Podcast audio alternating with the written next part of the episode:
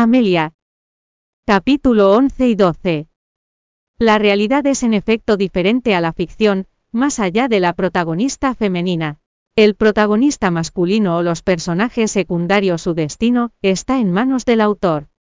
No voy a parlotear más contigo, tráeme la comida por pedido cuando llegue, voy a tomar una siesta. Amelia se dejó caer en la única cama de Tetiena, y se durmió en cuestión de segundos.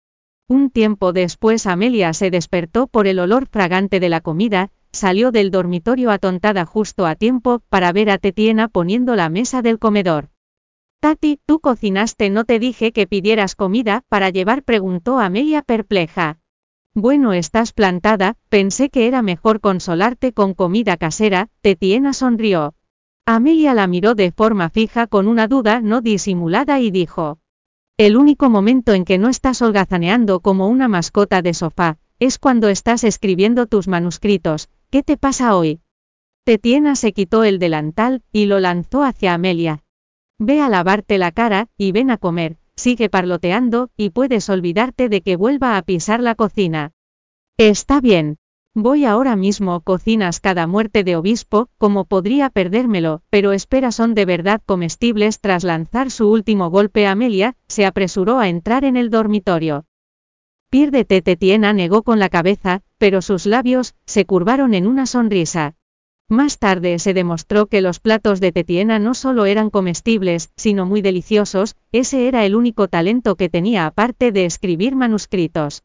Como dijo Amelia si su carrera de escritora no despegaba, podría considerar con seriedad la posibilidad de ser chef, basándose en la magia que había hecho en la cocina aquella noche tampoco estaría mal ser una hermosa y cautivadora cocinera en un gran hotel de lujo.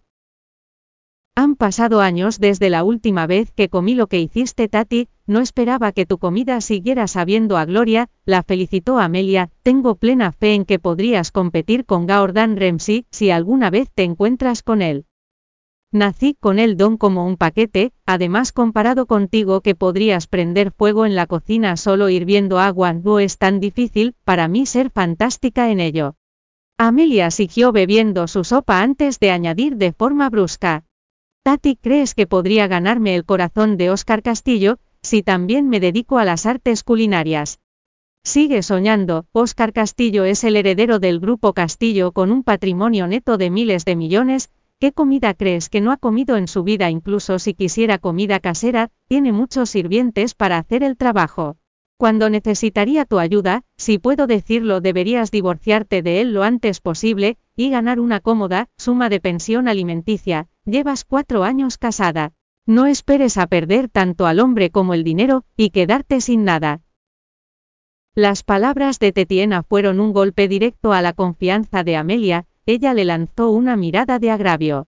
Lo que has dicho no está mal, pero aunque nos divorciemos, tampoco quiero su dinero, me hará sentir como si nuestro matrimonio fuera una mera transacción. Tetiena la miró como si fuera una idiota. Pero no es eso lo que es una transacción. Fue un nuevo golpe a la ya frágil dignidad de Amelia. Tati, ¿crees que soy una tonta? preguntó ella bajando la cabeza con desánimo. Tetiena levantó la mano para tocar la frente de Amelia decidida a no endulzar sus palabras. Al menos tienes algo de conciencia, creo que eres una completa idiota, como puedes decir que no vas a aceptar su dinero vas a matarme. La cabeza de Amelia seguía agachada, pero su mano se movió inconscientemente para cubrir su vientre. Tati, se me ha retrasado la regla durante diez días, si estoy embarazada, ¿qué debo hacer con el niño no planeado? Tetiena se quedó sin palabras, se quedó mirando a Amelia y tragó saliva. ¿Te has hecho la prueba de embarazo? Amelia negó con la cabeza, Tetiena se levantó de inmediato, y dijo. Vamos, te acompañaré a comprar una prueba de embarazo, si es positivo, y no quieres el niño. Entonces aborta, si quieres quedarte con el niño seguro que los castillos son más que ricos para criar a un niño. Tati Amelia habló con dificultad, si es positivo quiero quedarme con el niño, cuando me casé con Oscar teníamos un acuerdo. Él se encargaría de la parte financiera, yo sería la señora Castillo de nombre, y yo tendría que dar a luz a un hijo para los Castillo. Pero ahora que Cassandra Hernández, ha vuelto probablemente no querrá un hijo de otra mujer? Tetiena se quedó en silencio, Un minuto después preguntó. ¿De verdad lo has pensado bien? Amelia reflexionó un rato, antes de levantar la cabeza. Sí, no voy a abandonar a mi propia descendencia, perdí a mis padres, cuando tenía cinco años, fueron mis abuelos quienes me criaron, y me enviaron a la universidad. Pero fallecieron antes de que pudiera pagarles, me encanta el dinero, y lo he ahorrado, e iba a darles a mis abuelos una vida mejor, pero es una pena que se hayan ido antes de que pudiera lograrlo. Quiero un hijo, una familia, así que si es positivo no lo abortaré, tengo los medios para darle una buena vida, y proporcionarle la mejor educación. Usaré mi vida a cambio de quien intente arrebatarme el niño. Si hay o no un niño queda en el futuro, ahora mismo.